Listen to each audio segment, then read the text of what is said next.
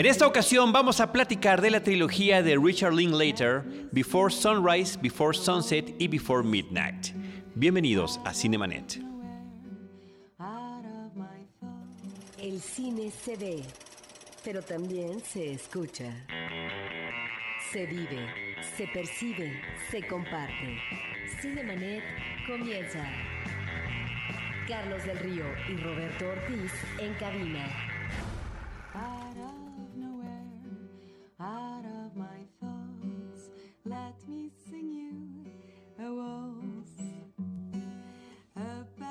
www.cinemanet.mx es nuestro espacio dedicado al mundo cinematográfico. Yo soy Carlos del Río, les saludo y saludo también a Roberto Ortiz. Carlos, eh, tenemos dos invitados especiales y vamos a hablar de una trilogía sui generis en la historia del cine, una trilogía fina, sutil, inteligente, con tres vertientes narrativas diferentes y me parece que hay mucha sustancia de la cual hablar. Muchísimas cosas que decir, Roberto. Yo estoy muy entusiasmado de que nuestros amigos puedan acompañarnos en esta ocasión. Mariana Negrete, eh, amiga de hace muchísimo tiempo, ella trabajó directamente en Editorial Premier, en la revista Cine Premier, ahí es donde nos reencontramos después de muchas historias de vida en, la, que nuestras existencias se han cruzado. Y actualmente Mariana es directora editorial de la revista Skyview. Muchas gracias por la invitación. Yo feliz de estar aquí, de verte y platicar pues de lo que se trata esta gran trilogía. Muchísimas gracias, Mariana. Qué gusto tenerte. Y regresa a estos micrófonos. Eh, no ha estado ausente prácticamente porque es un invitado frecuente. Estuvo un año fuera de México. Eso pues complicaba algunas cosas. Pero ya está de vuelta Iván Morales. Él es colaborador de la revista Cine Premiere, cineasta. Hemos hablado aquí de su trabajo con la película Sincronía Queremos después, en tu papel de realizador, que hablemos de los siguientes proyectos ya que estén concretados. Este, felicidades por todo lo que has hecho, Iván, y gracias por estar aquí de nuevo con nosotros. No, hombre, gracias. Hablemos, hablemos de Before Sunrise. Muchas gracias. Me da mucho gusto estar aquí. Sí, pues yo, pues fíjate que les quiero decir a nuestros amigos eh, de Cinemanet, a nuestros amigos cinéfilos, agradecer por supuesto a Paulina Villavicencio, nuestra productora, que está allí en los controles, en la postproducción, en la gestión, en las relaciones públicas, en las funciones de prensa. Es el rostro de Cinemanet en todos estos eventos. Este, gracias Paulina por estar en todo eso. Eh, bueno, platicamos con todos eh, amigos fuera, dentro y fuera de los micrófonos que eh, nos parece, a, mí en particular, que no hay una trilogía en cuanto a calidad cinematográfica como esta. Salvo quizás Toy Story. ¿A qué me refiero? No a lo temático, sino a que podamos conservar una misma calidad en el producto fílmico, película tras película, que no decaiga, que no digamos la primera es excelente y la segunda es un horror, la tercera casi siempre es una basura. Eh, ni el padrino, ¿eh? Ni el padrino logra esta consistencia de calidad. Eso creo yo. Ahorita vamos a platicar cada uno de este asunto. Yo quiero cederle primero la palabra a Mariana.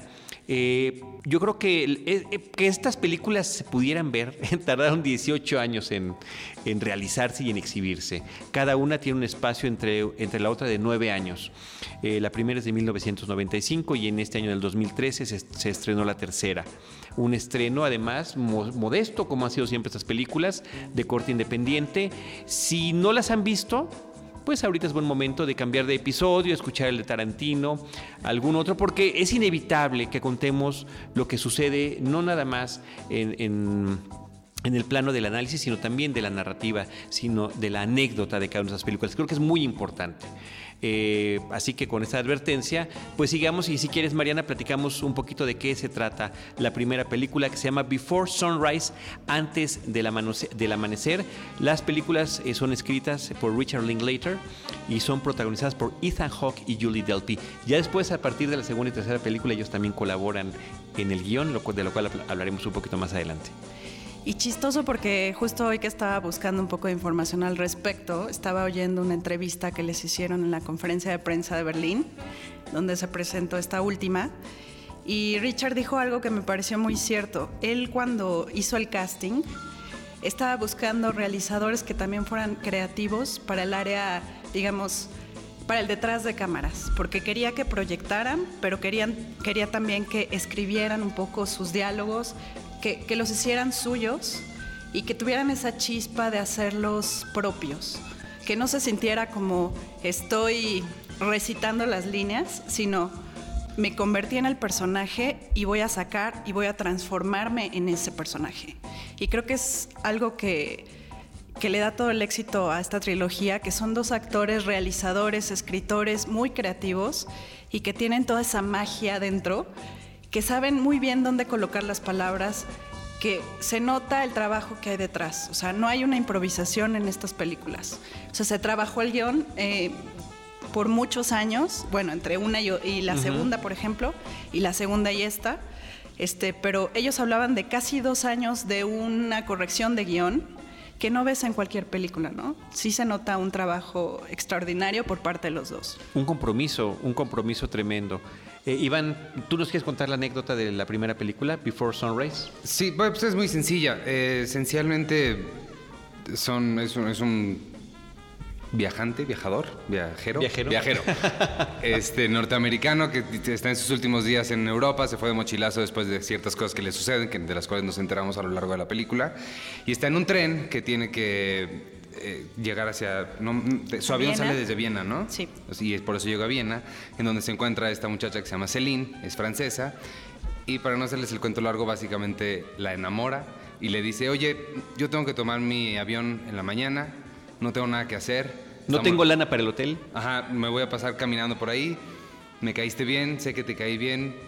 Te bajarías conmigo y pasar la noche conmigo caminando por ahí. Y pues así empieza. Y toda la película es ellos dos deambulando por la ciudad, conociéndose y hablando. Y es eh, todo, todo surgió a partir de una cosa muy similar que le pasó a, a Richard Linklater. Curioso porque mencionaste que estuve viviendo un año fuera. El, donde estuve viviendo fue en Filadelfia y a él donde le sucedió esto fue en Filadelfia, en el 89. Y pues la historia de él es diferente, pero de ahí como que vino esta... esta idea. La, anécdota de él es que conoció a una mujer una tarde y pasaron toda la tarde viajando y conociendo la ciudad y, después nunca se volvieron a ver, ¿no? Platicando. Y al final de cuentas este tipo de experiencia él la quiso transmitir en esta película Antes del Amanecer. En la parte inicial de la primera... en la parte inicial de la trilogía, creo que ya visualmente tenemos una sugerencia de lo que vamos a ver, pero al mismo tiempo lo que va a ser como un proyecto que no se consideraba en ese momento como proyecto de largo aliento, pero que cuaja muy bien. ¿A qué me refiero? Lo primero que vemos en los créditos es ah, una vía del tren. Es una vía del tren, no al tren mismo, pero sí que hay un recorrido. Y de repente hay como una desviación, se va otra vía y regresa a la vía original, de tal manera que esto nos está sugiriendo visualmente un medio de transporte como es el tren, que tiene que ver con cambios que se dan en el tiempo y el espacio. Y lo que vamos a ver efectivamente a continuación, de manera inmediata, después de esos créditos, es la posibilidad de un cambio de destino a través de un tiempo y de un espacio específico. El espacio es ah, efectivamente una ciudad y el tiempo es acaso una noche. Y otra cuestión que nos recuerda mucho a Buñuel, ah, la presencia del azar. Es a partir de una situación azarosa, es decir, la discusión álgida de una pareja madura sobre cuestiones de la pareja amorosa. Y esto se va a conectar, ya viendo las tres películas, con lo que va a ser el debate de la relación de la pareja amorosa ya con familia en la tercera parte. Qué curioso, aunque esto no estuviera anticipado por parte del director, ya estamos viendo ahí lo que va a ser el germen de la película. Es decir, la vida es cambio o un cambio que no se da a través del tiempo y del espacio. Y finalmente es la circunstancia la que se tiene que aprovechar para que esta vida se convierta en destino. Yo creo que, eh, más, como dices, esto nunca fue planeado ni nada, pero creo que lo que hay que señalar, la importancia de todo esto es la inteligencia que tuvieron los tres para que suceda exactamente lo que estás diciendo, para analizar así palabra por palabra qué dijeron hace nueve años y unirlo en la segunda vez que lo hicieron. Y esta tercera vez volverse a leer y repasar cada texto para que, por ejemplo, la historia del niño, en la segunda menciona a él, es que quiero, y fue una línea así que nada más la dice de lo más X, es que no quiero dejar a mi hijo solo. Y eso es el detonante para toda la tercera parte. Entonces ves estos estos hilos conductores a lo largo de, de- de toda la película. Que creo que eso es lo, lo- lo que hay que rescatar, la inteligencia de ellos tres. Ahora, en términos de mm, historia de cine, digamos, de metaanálisis de esto, haciendo referencia a Buñuel, como dices, creo que yo más que eso, lo import- la importancia de Before Sunrise viene en el momento en el que se da. Es, y, los cineastas que acompañan a Richard Linklater en ese año fantástico que fue el 94-95 en Sundance, y son Kevin Smith con Clerks, son Robert Rodríguez con el mariachi y unos años antes Tarantino con Perros de Reserva. Creo que son cineastas que están diciendo al diablo con, con las estructuras que existen, vamos a regresar, claramente, sobre todo él creo que está claramente influenciado por la nueva ola francesa, quiere rescatar estos diálogos que parece que no van a ningún lado y yo más bien el, en términos de estilo, por ahí haría las, las, referencias del rescatar esta, este caos. Sobre todo también eh, porque en esa época no se acostumbraba, a lo mejor en el cine europeo sí, pero en el cine americano estas tomas de 14 minutos Sí. platicando no las veías antes. Entonces sí creo que ellos llegaron a romper un poco el molde del cine independiente que se estaba llevando a cabo en esa época. Sí, fue el decir, ¿saben que Nosotros queremos hacer cine y él, él- una anécdota que cuenta Kevin Smith, por ejemplo, sobre Richard Linklater, creo que es muy clave. La primera película de Richard Linklater fue Slacker y es una que comentábamos hace rato, es dos diferentes grupos de dos personas hablando en diferentes momentos. Van caminando, pasan junto a alguien más y ahora nos quedamos con ellos y vemos su conversación. Pasan junto a alguien más y nos quedamos con ellos. Y son conversaciones de lo más banales en apariencia, hasta que las empieza a desmenuzar. Eh, Kevin Smith cuenta la anécdota de que cuando él vio eso, que es una película que si la vemos ahorita a la vez hecha con las patas, él dijo, ¿eso cuenta? Y creo que esa frase, el, eso cuenta como película porque yo puedo hacer eso. Eso es lo que, lo que estos cinco o cuatro cineastas aportaron al cine. Y es lo que, digo, si, si, si me permiten hacer la conexión con la película que yo dirigí, Sincronía, al final por eso terminamos con esa dedicación. Tenemos una dedicación a Richard Linklater, Kevin Smith y Robert Rodríguez, porque fueron los que dijeron, sí se puede sostener una película con puros diálogos. Yo no sé si nosotros lo logramos o no. Mi punto es nada más que ellos dijeron, sí, vamos a poner a la gente a hablar y que hablen. Y ahora, regresando a la trilogía de la que se supone que estamos hablando, el hacer estos, que son seis horas de puro diálogo es magnífico, que es lo que a mí me, digo, si empezamos a hablar con problemillas que tuvimos, es lo que a mí me chocó un poquito de la tercera. Pero supongo que al- hablaremos más específico de eso más. De esa un poquito más adelante. Fíjate que ahorita que mencionabas este asunto de las conversaciones que se cruzan y que te vas con el otro personaje, en televisión, la serie El precio del deber, Hill Street Blues, hacía eso. Y eso me pareció una cosa verdaderamente fantástica. El caos de una estación de policía en una zona eh, pues de alta criminalidad, de rezago social y demás, te permitía que estuvieras viajando con los diferentes personajes de esa manera, conversaciones inconclusas que te daban esa idea de que todo estaba en un universo real. Bueno, regresando a todo esto que están todos comentando, la película es el encuentro y posibilidad del amor, de la identificación con otra persona. Es posible que a través, eh, es una, quizá la, pre- la pregunta de la primera película y que se mantiene a lo largo de las otras tres, de las otras dos. Eh, es posible que en un espacio tan breve de tiempo, en un lapso tan corto, pueda alguien identificarse de una manera tan importante con otro individuo, no nada más eh, de otro país, ¿no? sino de otro continente, separados, eh, con, divisiones del, eh, pues, del idioma también, ideología, contexto, educación, expectativas y demás. Y creo que esa pregunta no se responde en la primera película del todo, ¿no? Porque se conocen. Algo hay que decir, ¿y por qué se llama así cada película? Antes del atardecer, antes del anochecer, antes de la medianoche. Cada película transcurre en unas cuantas horas. Vaya, casi, casi parecería en tiempo real. No lo es, pero son unas cuantas horas que ellos están viviendo juntos, que los somos testigos de unas cuantas horas de sus vidas. Y es increíble que con esos pocos recursos, con el, recurso de la, del plano secuencia, de unos diálogos bien preestablecidos, en, un sentido, bueno, son eh, triviales de alguna manera, ¿no? Los mismos diálogos de Tarantino también lo son en otro sentido muy distinto y funcionan muy bien. Aquí eh, me parece que esa conexión la estamos viviendo como espectadores, hombres o mujeres, ¿no? Es importante tener también yo creo que es un punto álgido de esta trilogía. Que yo creo que tanto hombres como mujeres Sí. se identifican. O sea, no solamente se fueron por el plano amoroso, que digamos le puede llegar al target femenino, sino que también hay, hay- se plantean muchas preguntas, no sé, hasta metafísicas si quieres, o muy espirituales, ¿qué hay más allá? Que creo que también los hombres este, han llegado hasta ahí, ¿no? Eh, para mí creo que no sé, como que el corazón de esta, de esta trilogía es ese, que, que no hay una batalla de los sexos, sino que te puedes identificar en cualquiera de las dos partes, ¿no? No necesariamente con Jesse eh, o en mi caso con Celine, ¿no? Dos cosas. Eh, tú mencionabas estas películas que están muy dialogadas, efectivamente. Yo diría que es ah, un hiperdiálogo que efectivamente está muy bien fincado en el cine europeo. Un Antonioni, un René, el mismo Berman. Y si nos fijáramos en Berman, diríamos que esta trilogía, sin ser bermaniana, tiene mucho de Berman, porque es una cinta que habla del amor, que habla de la conciencia de la muerte, que habla de la posibilidad o no amorosa.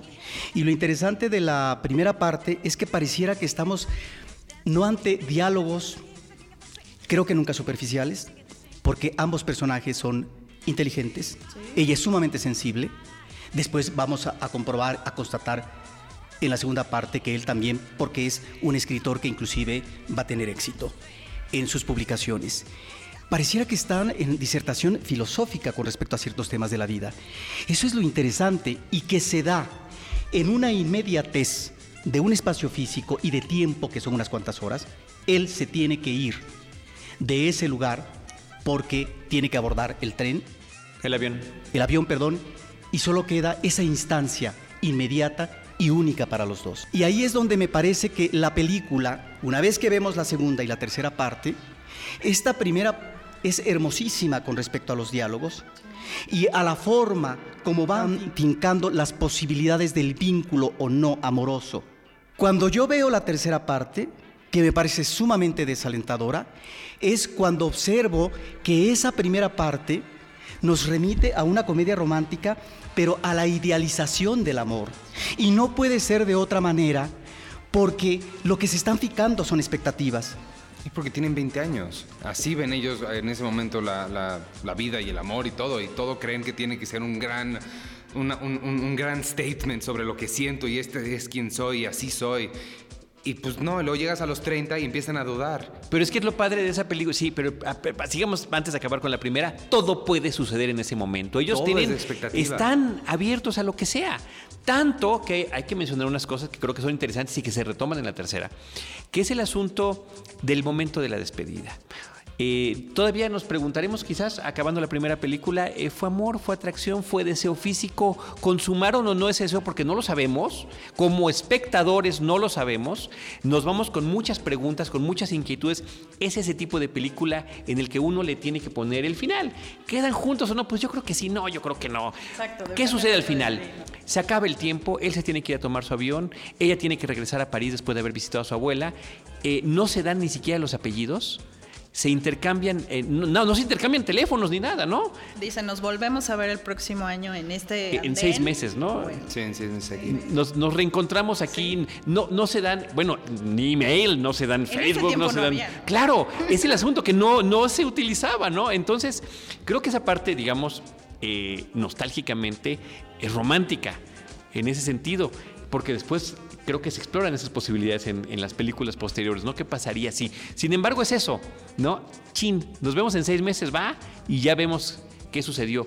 Y, nos, y como espectadores nos quedamos con la idea que queramos por nueve años. chistoso, pero yo, por ejemplo, yo que soy en lo personal bastante cursi y bastante rosa, para mí el final es que ellos sí tuvieron relaciones y sí se van a volver a ver. O sea, yo a mí no me quedaba duda de que se A mí me quedaban todas las dudas del mundo, todas, todas, porque es la clásica escena de que están en el parque, se empiezan a besar y la cámara se va hacia los cielos, ¿no? Entonces, bueno, a mí eso no me dice nada. Bueno, pero también hay que mencionar que Julie Delphi es muy insegura de su cuerpo y lo ha dicho varias veces. Pues no se, no se notó muy insegura en la, en la Ah. tercera. en la tercera no, pero en la primera sí.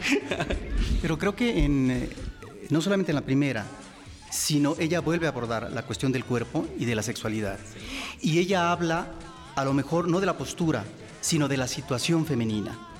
Y creo que sí, ahí están esos temores de ella a abordar o no, a darle rienda suelta al placer. Y eso es muy interesante, porque te habla no de una posición de mujer liberada, sino de un manejo que ella en esos momentos considera de si no abrir no solamente su corazón, sino su cuerpo. En ese sentido, a mí sí me queda como espectador la idea de que ha habido finalmente una relación sexual y que muy posible se verán. Y ahí es donde yo conecto con la historia del cine, eh, una película eh, que se hizo en 1957, eh, que se tituló en México Algo para recordar, An Affair to Remember. ¿Cómo se llamó en México, Robert? Algo para recordar. Algo para recordar. Con Cary Grant y Deborah Kerr. Él es un playboy, ella es una cantante de cabaret y se conocen en un transatlántico, se enamoran, consideran que tal vez debe de tomar el tren del amor y quedan de verse en seis meses en un lugar específico, como en esta película eh, de la trilogía, en la parte inicial. Se quedan de ver en seis meses en lo que es la cúspide El Empire State. del Empire State y que, y que de- e- ella no llega. Ahí también se trastoca el destino de ambos. Yo no sé si hay una consideración en términos de homenaje por parte del director en esa primera parte, pero ahí está el referente en la historia del cine. O sea, creo que sí es interesante de, de- de mencionar eso, esas coincidencias, sobre todo porque es gente que es, es muy, como nosotros, conocedora, entonces seguramente quiso meter tanta referencia como Muy pudo. cinéfila, muy cinéfila, ¿no? Más bien lo que decías, de a él le pasó y es una vivencia al final del día. Totalmente. Creo que, y bueno, yo seguí leyendo esa historia y no se siguieron viendo, se murió esta persona y entonces decidió hacer el guion. Ay, Dios. A mí lo que, lo que voy, a, voy, a, voy a cambiar abruptamente de tema porque no quiero hablar de muerte. este, no, sobre la relación sexual de hagan, a mí lo que se me hace interesante eso, y me cuesta mucho trabajo, igual que regresando a Tarantino, ¿por qué no? Igual que con Kill Bill, me cuesta mucho trabajo hablar nada más de una. Sí, me, las tengo que ver como en, en, pues en todo, porque pues son un... un Pero Kill todo, Bill sí ¿no? es diferente porque se filmó de corrido. Bueno, y sí. estas, no, esta es otra pero, cosa. Pero en términos de, de- de- de temas, de temática, esto de la relación sexual se me hace muy interesante. Y aquí lo tengo en mis notas, se lo puedo enseñar. Que las tres películas, en primera de las tres películas se habla de mucha precaución. ¿No? Se hablan, se hablan con mucha... La primera, porque no sé quién es esta persona con la que estoy hablando y pues me la quiero ligar y voy con cuidado. La segunda, hablan con cuidado porque no saben el otro en qué momento está, no sabe si está casado, si no está casado, entonces voy con cuidado. Y la tercera es, la tercera es lo, que, dice este Roberto, que es muy desalentador porque la tercera van con cuidado porque viene una explosión espantosa y los dos lo saben. Y creo que quienes hemos estado en relaciones largas, hemos estado en ese momento en el que sabes que ahorita mueves la pluma tantito y explota algo. Y creo que toda la película es esa tensión horrible. Y, y también lo que cambia la tercera con las primeras dos es que no hay cortejo. No hay ningún cortejo en la tercera. En la primera es, te la quiere ligar y eso es lo que, por eso nos quedamos con esa duda. ¿Se consume o no? Más que vivir no impor- además, no, no hubiera importado, ¿eh? Si sí o si no. Exacto, pero nos quedamos con esa pregunta. One Night Stand tampoco importaba. El asunto es la Pero no anécdota. quieres que sea. Sí, no. En, en el caso, yo pienso, en el caso femenino, tú quieres que, que sí haya una relación. Pues yo O sea, creo que el lado cursi, no femenino, porque... bueno, el lado cursi, digamos. Pero, o sea, yo siento que esta parte de las relaciones sí son como un punto detonante, como lo dijiste. Eh, Yo, yo nada más, perdón Robertito, nada más hago una, una- observación, que es que los nueve años que transcurren entre película y película para que las veamos como espectadores son los mismos nueve años que transcurren en la vida de los personajes.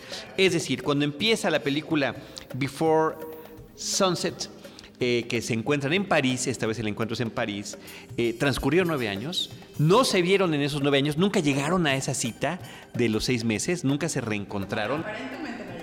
Ah, ah, Ok, no se reencontraron. No se reencontraron. Él está presentando su libro, uno de sus libros, en una eh, biblioteca, en una librería de París, y cuando levanta la vista, ella está observando. Sí, eh, con respecto a la muerte, que te resistes a abordar el tema, hay en esa primera parte, decía yo, una consideración sobre la muerte. Y es lo interesante de estos diálogos, que son realmente diálogos eh, muy propositivos para el espectador con respecto a la carga, la connotación, al peso que tienen en términos de la existencia humana. Eh, se habla de la conciencia de la muerte.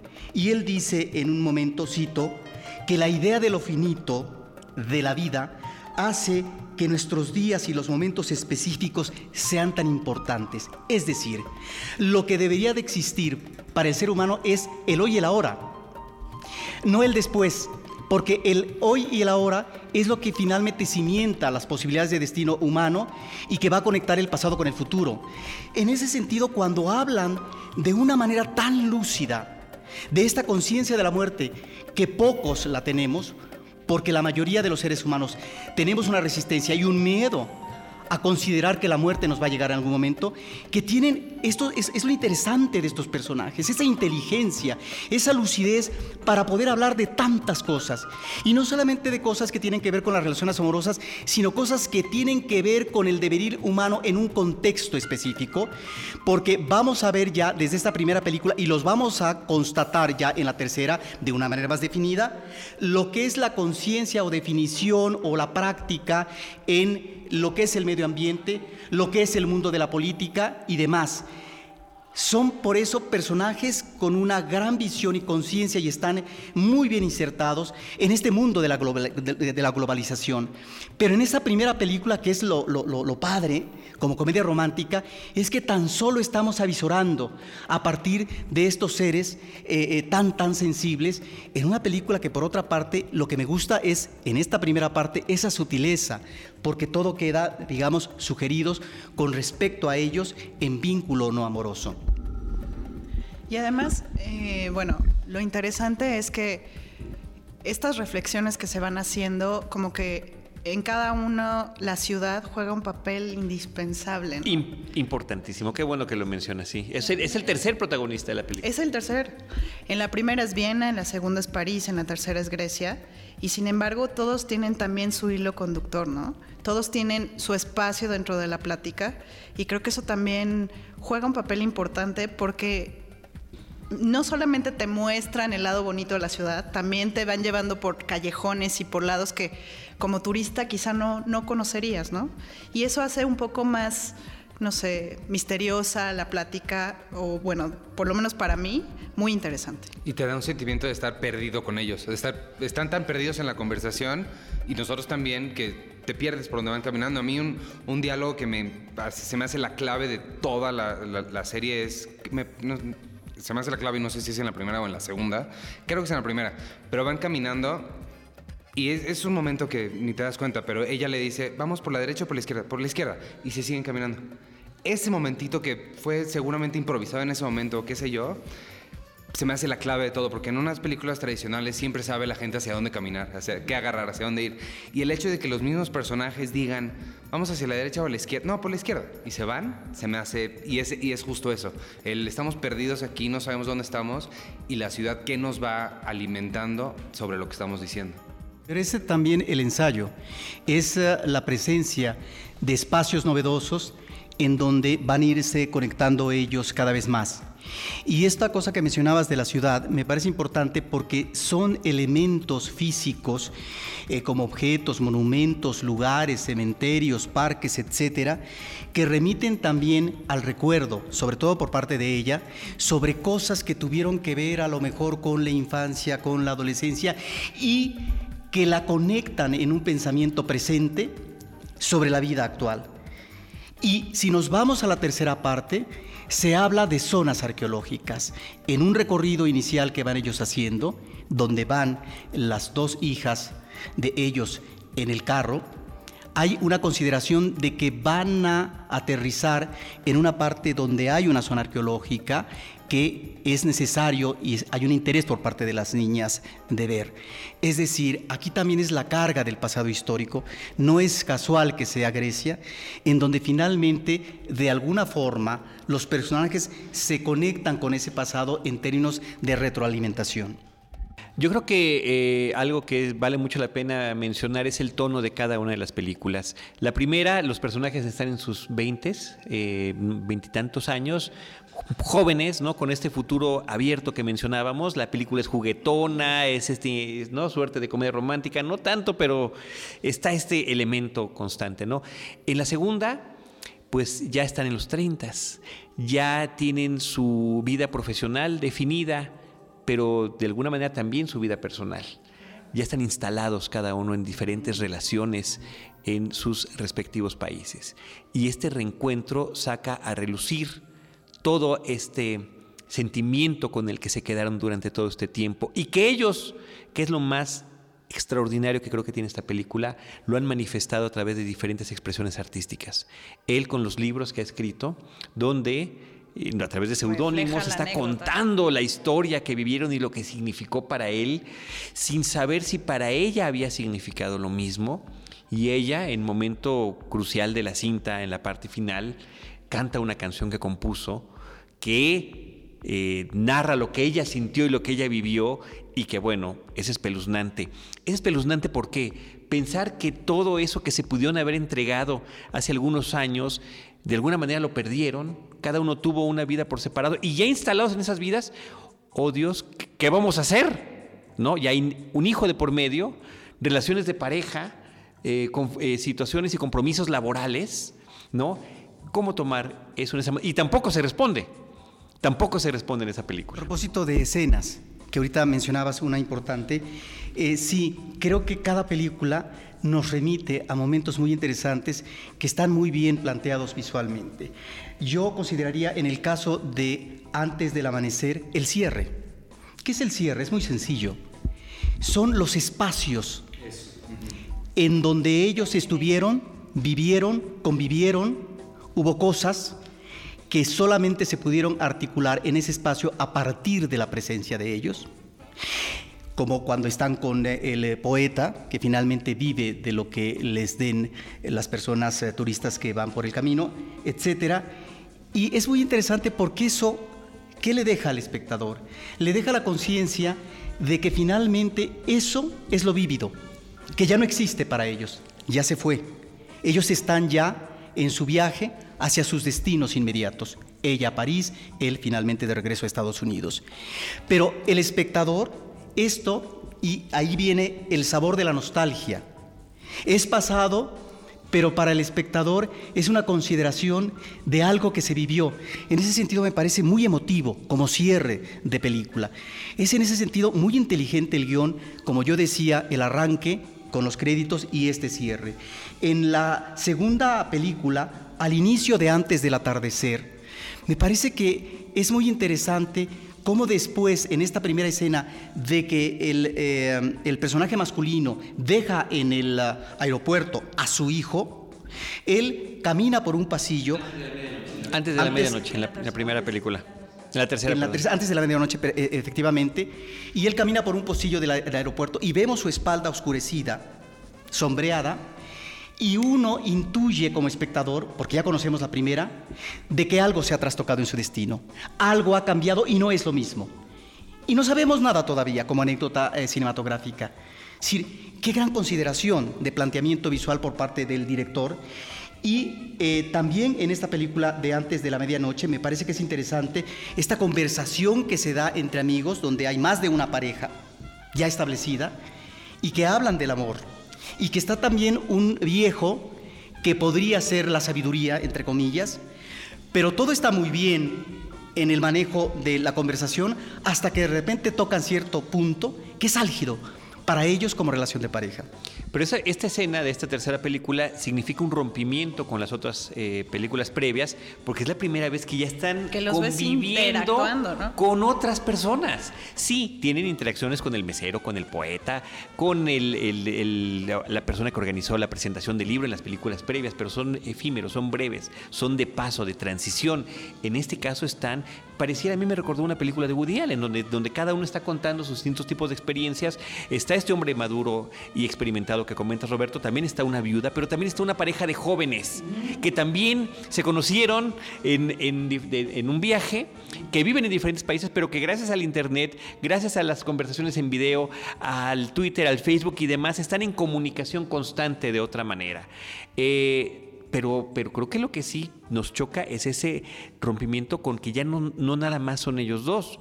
¿Pero por qué? Porque otra vez estamos en otro momento de vida donde ellos tomaron decisiones muy fuertes para estar el uno con el otro, quedarse juntos, tener familia y eh, parte de esa vida familiar es esta convivencia con otras personas. Yo creo que lo que les choca mucho de la tercera, o bueno, los comentarios que yo oí eh, negativos hasta cierto punto, es que aquí sí te refleja la parte de pareja donde ya estás donde ya entra la monotonía. O sea, ya sabes, ya, ya la viste despertarse con el pelo como león, o sea, ya sabes cómo se duerme, cómo se levanta, cómo.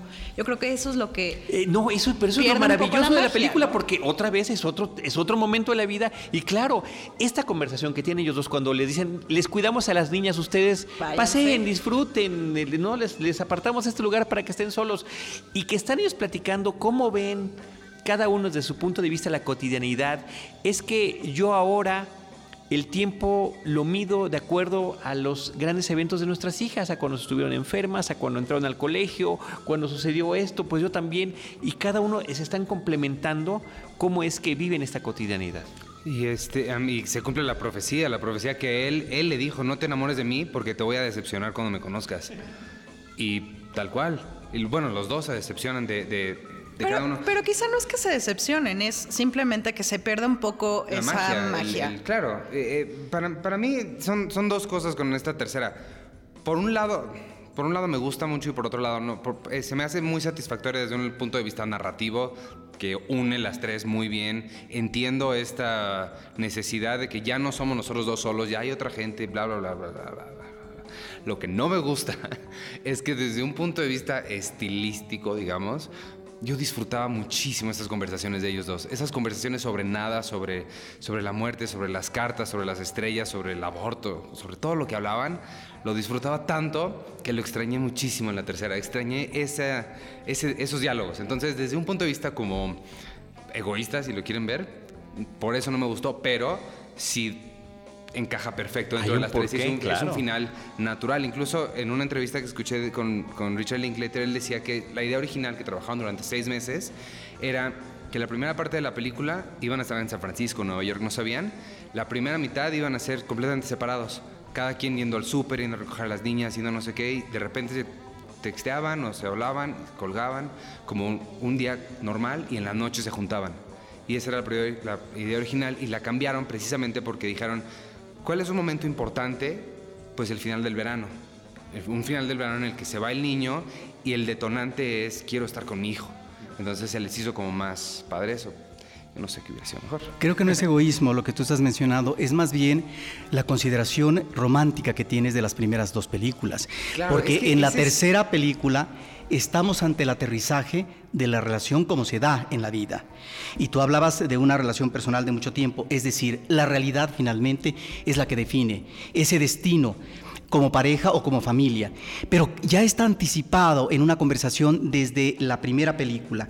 Eh, cuando creo que ahí está un tema básico que es la adultez racional. Porque son personajes racionales desde la primera película. Mientras él dice, que cómo será la vida a través del tiempo que finalmente llegarán a odiarse, será decepcionante, eh, la vida queda lastrada, etc. Ella dice, no, no, al contrario. Eh, ella, eh, en un diálogo que menciono yo, como, como lo dice, ella dice, creo que puedo enamorarme de verdad cuando lo sé todo de alguien. ¿Cómo se va a hacer la raya del pelo? ¿Qué camisa se pondrá ese día? Saber con certeza qué historia contará en una situación dada. Seguro entonces sabré que estoy enamorada de verdad. Perdón, esto está muy bien en la primera parte porque es la idealización del amor. En la tercera parte vemos que no se pueden soportar en esas situaciones de cotidianidad y que resultan insoportables, sobre todo para ella. Y ahí es donde en esa eh, tercera parte, no sé si estarás de acuerdo tú conmigo, ahí sí ya eh, aflora de manera abrupta esta no condición, pero sí ese rasgo histérico que estamos viendo del personaje femenino y que lo torna para mí en algunos momentos un personaje realmente insoportable, odioso, a tal punto que me parece que la tolerancia se da en la parte final por parte del personaje masculino, no porque sea escritor, sino en la consideración de retomar o no la relación y de que si quieren salvar, porque no solamente es el barco de la pareja, es el barco en el que se hunde también la relación con los hijos y los hijos mismos que apenas van creciendo. Entonces, en ese sentido, me parece que está ahí dado eh, la posibilidad, pero a través del personaje de él. Diría que en el caso de esta trilogía, en la primera parte estamos ante una comedia romántica y por lo tanto al final para el espectador con un sabor dulce y no sé si decir amable. En la segunda estamos, yo diría, ante una comedia, si es que la consideramos comedia, una comedia agridulce. Porque efectivamente, como dice Carlos, ya están manifestadas las vidas de ellos o establecidas. Y en la tercera parte yo no estaría, no estaría tan seguro yo de hablar de una comedia romántica, sino a lo mejor de un drama. y de un drama devastador. Es un drama, es un drama. Para mí la, primera es mucho quién quiero ser. ¿no? Entonces hablan de esta idealización. La segunda es quién no fui. Y se me hace eso bien importante para alguien entrando a sus 30 es porque hablan mucho de, pues es que yo quería hacer esto, pero pues ya no fui esto. No, pero, pero ¿quién no fui y quién sí fui también? Porque también tiene sus logros.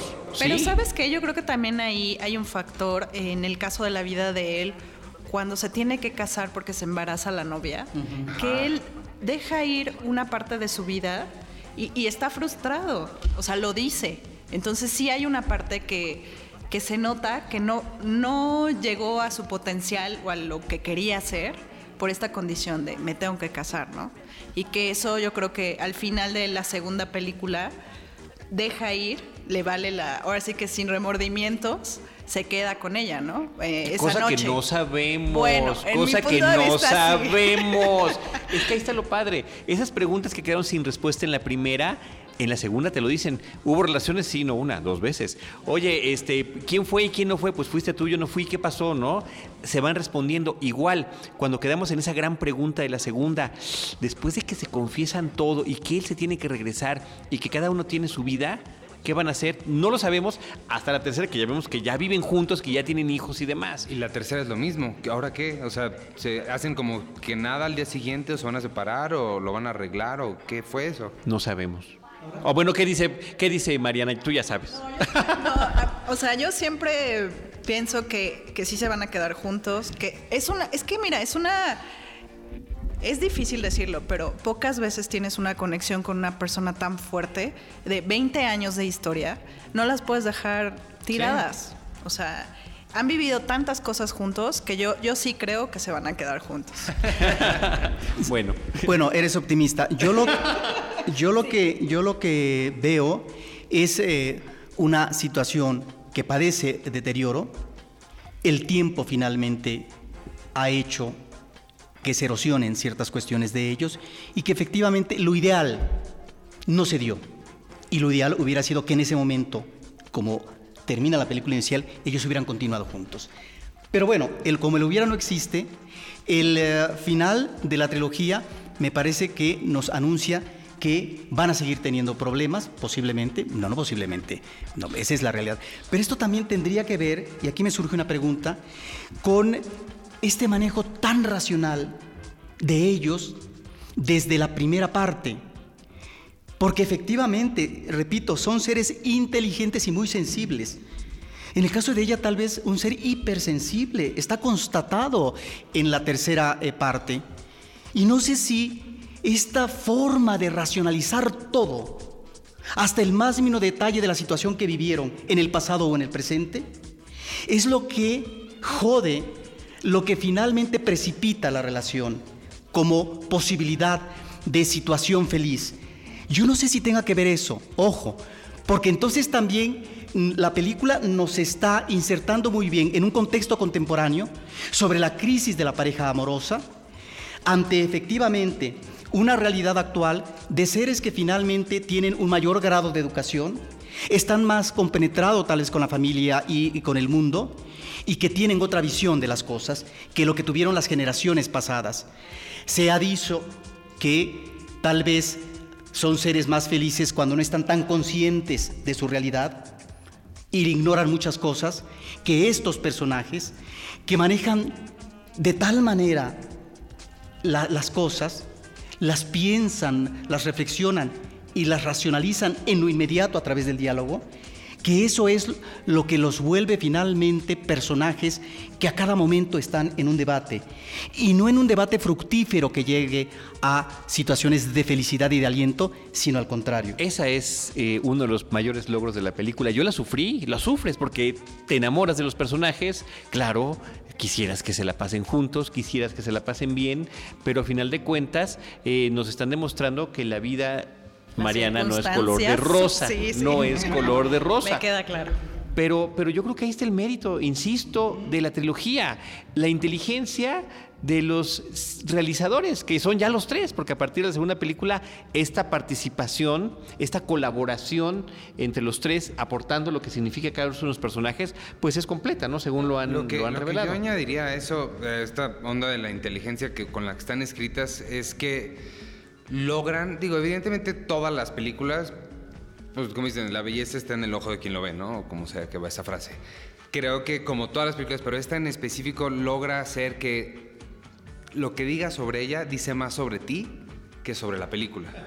Creo, porque precisamente la, la forma en la que está construida se presta para que tú no tengas una opinión sobre lo que estás viendo, sino que te insertes ahí. Te- te- y entonces, por ejemplo, di- di- Que te dices- proyectes, pues. Que te proyectes, exacto. Esa es la palabra buena. Por ejemplo, dices, esta pensar demasiado las cosas los está metiendo en problemas. Eso para mí es lo que yo soy así. Por eso te decía ahorita, yo me identifico muchísimo con ella, mucho más que con él, porque yo soy así. O sea, a mí, ¿por qué está pas- pasando esto? ¿Por qué esto? Ta, ta, ta, ta, ta, ta. Y sí, te encierras en un Neurosis. horrible en tu cabeza, pero eso a mí me hace muy contento. Eso me, me hace, enten- siento yo entender el mundo de una forma diferente. Entonces, no, es, es lo que se me hace a mí mejor de Qué esta chistoso película. que hayas dicho eso, porque yo justo me identifico más con el papel de Ethan. O sea, es una persona que sí analiza, pero al final del día cede porque prefiere ser feliz que pelearse con ella. Exacto. Y yo, y yo soy mucho así, ¿sabes? Es- esa parte de la personalidad la entiendo perfecto y me identifico. Por eso creo que me gusta tanto el personaje. Aunque, aunque a veces el, el- el- digo, a, a veces me identifico, eh, cambia mucho, las alianzas cambian, como en todo. Porque me acuerdo mucho cuando llega la, la lectora esta de cartas, que quien le cree es ella y quien le dice, sí sabes que es un engaño, ¿verdad? Es él. Y ese es como que lo que yo haría. Entonces sí, es que eso es lo padre, hombre. Yo, yo coincido contigo en que en el personaje masculino encontramos en esta tercera parte, que no lo pensé en la primera parte, yo eh, consideraba en esa primera parte que él podía ser más impositivo, aparte de escéptico en ciertas cosas. La tolerancia me parece que llega en él, no en ella. Él es el que concede todo. Él es el que se cambia de país, él es el que tiene que dejar a su hijo. Deja al hijo. Él es el que, el que tiene que, que- que vivir en, en un sitio que no es eh, su sitio natural, ¿no? Y que a pesar de todo eso, llega ella con sus reclamos. Bueno. Entonces creo que está muy claro por quién, por quién toma uno lados el- en, la, tercera película. Y además que eso genera unas situaciones, además de las dramáticas, otras muy chistosas, ¿no? Cuando está hablando ella de qué opina, de que sus hijas se peleen y demás, dice, no, bueno, qué bueno que es una mujer independiente, ¿no? Lo empieza a identificar o a, justificar con, con- cuestiones de feminismo, ¿no? Y él la, la acusa y dice, bueno, tú que tienes que hablar del feminismo si tú has vivido una vida este, sin ningún tipo de problemas de este tipo, ¿no? Y menos en Europa. Pero en esta escena, no sé si es a la que te estás refiriendo, cuando hablan de que las chicas, eh, recuerda a alguien de ellos, se pelearon, y él dice, ahí está el elemento del odio y de la diferencia en el ser humano. Es la condición del ser humano lo que lleva finalmente a la fractura en la relación. Y dice, no, qué bueno que se pelean, porque finalmente esto eh, permite Son que sean independientes, que son fuertes. Son los dos puntos de vista sobre algo que finalmente me parece que tiene una gran hondura. ¿Cómo abordar la vida? y cómo enfrentarla ante una situación sin límite que entraña la discusión y el enfrentamiento con el otro. Y me parece que la película también desde la primera parte nos habla de esa posibilidad o no de estar conectado con el otro, o en qué momento nos desconectamos y esto puede eh, suspender o fracturar la posibilidad de un destino más agradable. Y la película me parece que maneja muy bien en las tres historias lo que es el transcurrir del tiempo. Es decir, el tiempo en la vida puede ser, puede celebrarse o puede ser fatal. Y si en el tiempo no se aprovechan las circunstancias debidamente, esto puede llevar a una situación terrible. Y me parece que la tercera parte nos está hablando de eso. Como, insisto, el hubiera no existe, como comedia romántica, lo dichoso hubiera sido que desde la primera parte ellos hubieran iniciado su relación y entonces no estarían debatiendo. A lo mejor, ¿no? Juntos a lo mejor. hubieran durado, mejor hubieran durado un mes y se hubieran tronado y nunca más se hubieran vuelto a ver, ¿no? Exactamente. Pero aquí creo que el director, y es uno de los ingredientes importantes de la película, es el manejo del tiempo en las relaciones humanas. Totalmente, porque además las primeras dos por lo menos tienen fecha límite, o sea, tienen una fecha de caducidad como la película que salió. y, eso es lo que también yo extrañé un poco, pero entiendo por qué no está de la tercera, que no tiene esa fecha. Entonces también ellos también por eso se quedan así en, pues a ver qué pasa mañana. Así, ¿qué pasa al ratito? ¿Qué pasa cuando llegue la cuenta? Yo, sí, yo no sé si estamos terminando, pero yo al principio, antes del programa, preguntaba, y no sé si lo quieran expresar, ¿cuál fue la película que más les gustó de las tres? A mí la segunda, porque justo creo que, bueno, ahorita por mi edad estoy viviendo esa parte en las que yo cuando era joven pensé que me iba a conectar con mucha gente y no me ha sucedido así. Y hay un, hay un diálogo que le dice Selina Jessie de, yo pensé, eh, no sé, cuando tenía 20 años, que, ok, no te volví a ver, pero pues iba a conocer a otra persona, iba a ser el amor de mi vida y me iba a casar, ¿no? Pero en el transcurso del tiempo me doy cuenta que no es así, que no con cualquier persona conectas. Y sí es cierto. O sea, a lo mejor cuando eres joven piensas que tienes 10.000 posibilidades. Y mientras vas creciendo te vas enfrentando a que no es cierto. Y bueno, eso también depende de muchas circunstancias, pero creo que por esa parte a mí totalmente me tiene identificada, ¿no? Y, y para mí el final es muy, muy bonito, sí es muy esperanzador hasta cierto punto y creo que por eso es que me gusta. A mí igual también la segunda es la que más me gusta, pero es chistoso porque la primera vez, la primera vez que yo las vi tenía yo creo que 23, 24 años y vi las primeras dos juntas. Bueno, primero vi Before Sunrise y después Sunset y me gustó mucho más Sunrise, pero mucho más. Y las dejé de ver hasta, hasta este año, principios de año, que las volví a ver y me gustó infinitamente más la segunda. Y creo que es porque sí, ahorita los veo como más inmaduros, más como, bueno, ya decidanse algo y vámonos, hagan algo. Y la segunda sí siento también como que estoy en este momento de... yo, yo me identifiqué mucho con la parte en la que dicen todas las cosas que no fui. Por eso para mí este es el tema de esa película. Las cosas que, donde yo me veía en este momento de mi vida, hace 10 años, donde yo pensé que iba a estar a los 31 y donde no estoy, no donde estoy, no me importa dónde estoy, me importa dónde no estoy. Sí, pero, pero yo creo, este, y esto tiene que ver con lo que tú mismo dijiste hace rato, que cada quien le va a sacar, le va a sacar algo, va a interpretarlo de distinta manera. Yo creo que también es lo que sí fui. Definitivamente, claro, este, ese reclamo, esa nostalgia, ese, el, el, hubiera que dice Roberto, el hubiera no existe, no existe. Pero ¿sabes qué es interesante? Pudo haber sido, pero también llegaste a hacer algo, bueno o malo, ¿eh? Pero llegaste a algo. Pero esa perspectiva es bien interesante porque estos, estos muchachos tienen en este momento 30, 31 años. Richard Linklater, el director y otro coescritor, es 10 años mayor. Entonces esa perspectiva que tú le estás dando, también se la está dando él. Claro. Entonces, cuando tienen ellos 20, están guiados por un güey que tiene 30. Cuando tienen 30, están guiados por una persona que tiene 40. Entonces, él tiene esa visión de... sí, la experiencia. La básicamente es la cuestión que, se llama experiencia. Pero sí, pero eh, está muy bien eh, planteado como lo estás diciendo. Pero eh, me parece que a final de cuentas ese es uno de los encantos de la película. O sea, no, tenemos que apreciar eso. ¿No? En 10 no, años no se trata, ver no se trata de optimismo o pesimismo, ¿eh? No, no quiero ver, ay, no, hay que ver el vaso medio lleno. No, lo que no fuiste, cha, por eso no fui. No, pues pero es- que sí. es las ¿Qué cosas es que lo te que llegan, sí? o sea- Roberto, ¿cuál es tu favorita? de Me gusta más la segunda, porque la segunda tenemos una instancia real, vivida por parte de ellos y lo que puede ser. Por eso el cierre de la segunda, como tú dices, me parece que es ah, muy bonito en cuanto al canto de ella, que es la declaración de amor. La declaración de amor que no está del todo dada, Te deja helado. Sí, eso. La primera me gusta mucho por sus diálogos, porque son diálogos sustanciosos, pero viendo ya la tercera parte, esos diálogos lo que nos deja claro es la idealización del amor. Pero tiene su encanto, por supuesto. Pero la segunda me gusta también por el cierre, porque es un cierre muy sugerente de si se va, si ellos dos por fin van a subirse no al tren de su vida, porque no, no se subieron al primero. Estaban instalados y no se subieron. Y en el segundo queda la incógnita si se van a subir o no. Y la tercera, por supuesto, que es una película magnífica, pero no me quedo con esa película porque finalmente es estar padeciendo esa situación terrible del deterioro de la relación amorosa. Yo, yo voy a coincidir con los tres. También considero que la segunda es mi favorita.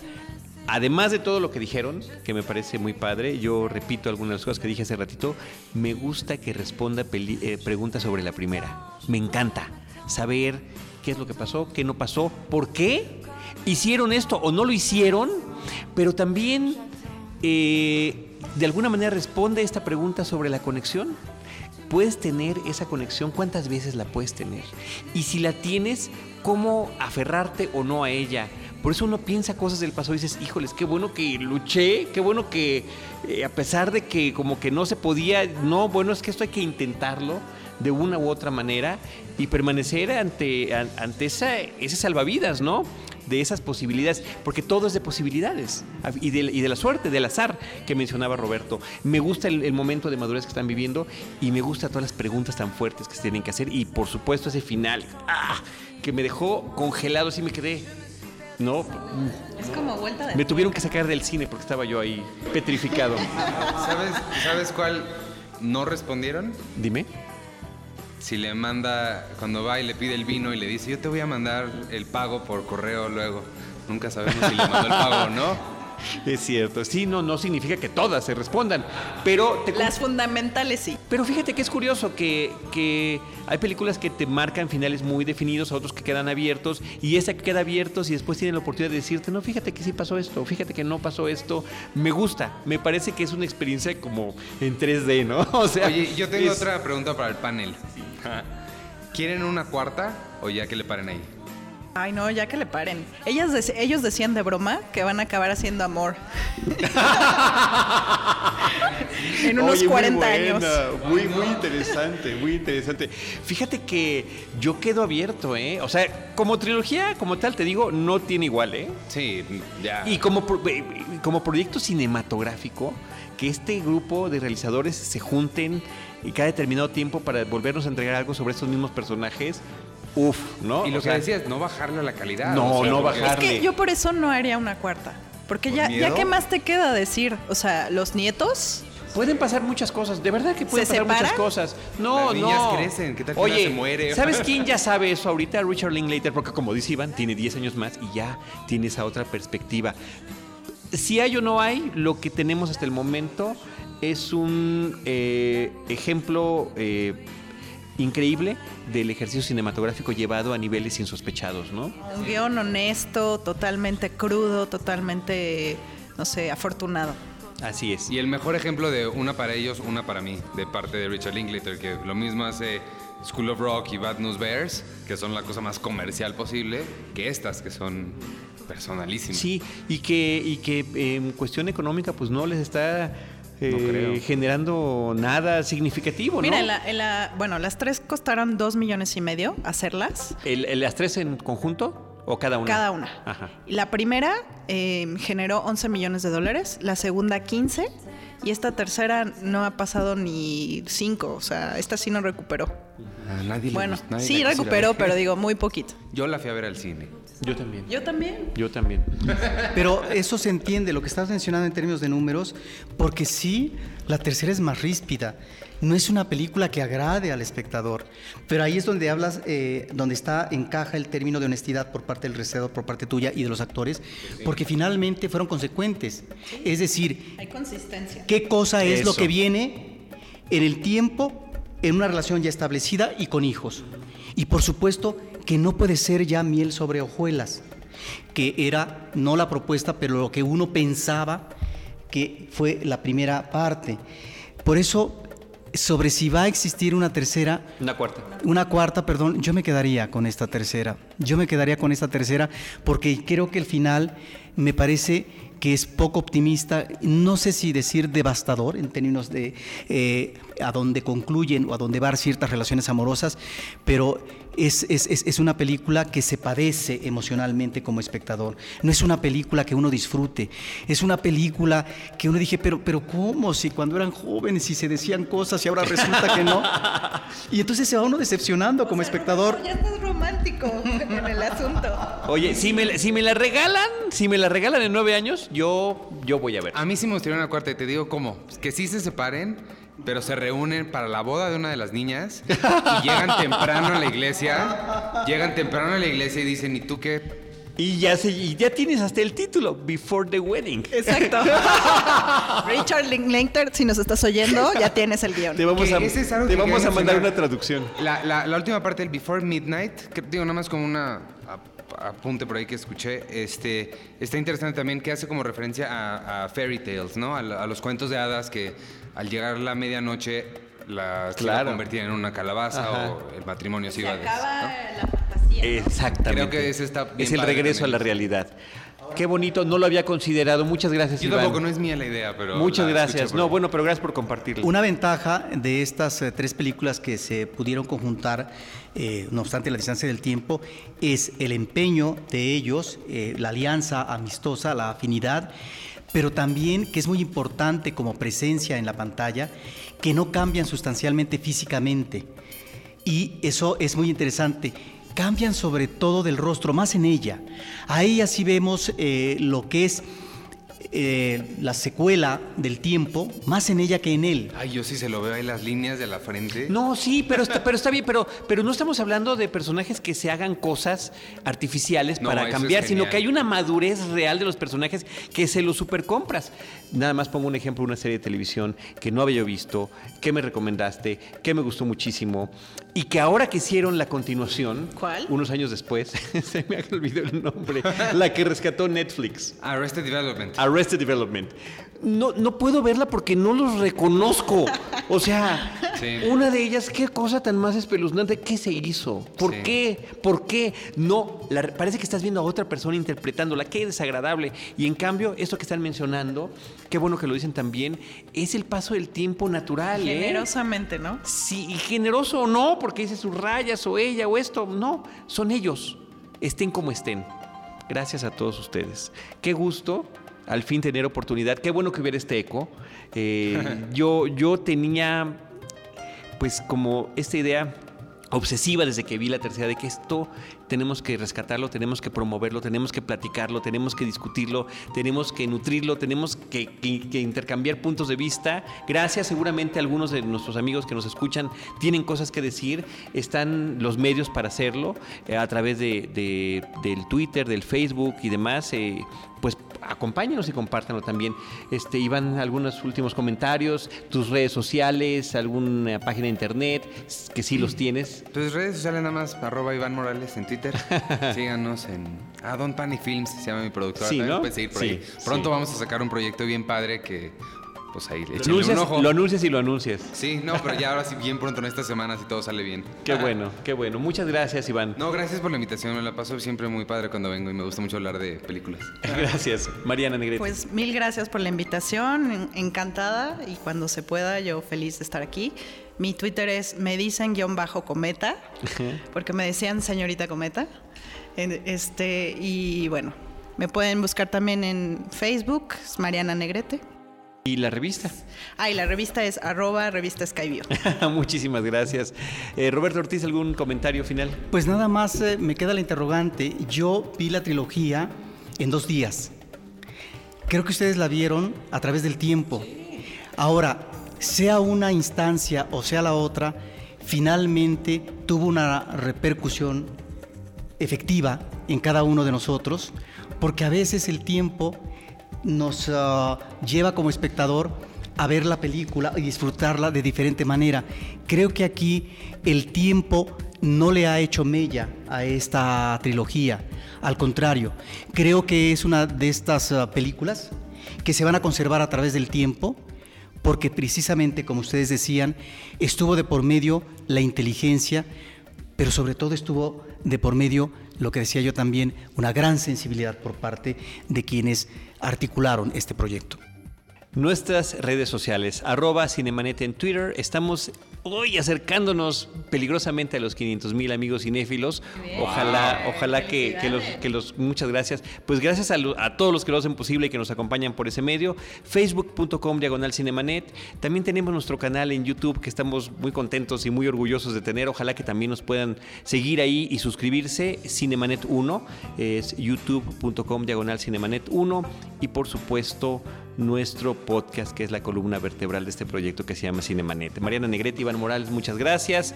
Roberto Ortiz, Paulina Villavicencio y todos ustedes, muchas gracias y los esperamos en nuestro próximo episodio con Cine, Cine y más Cine.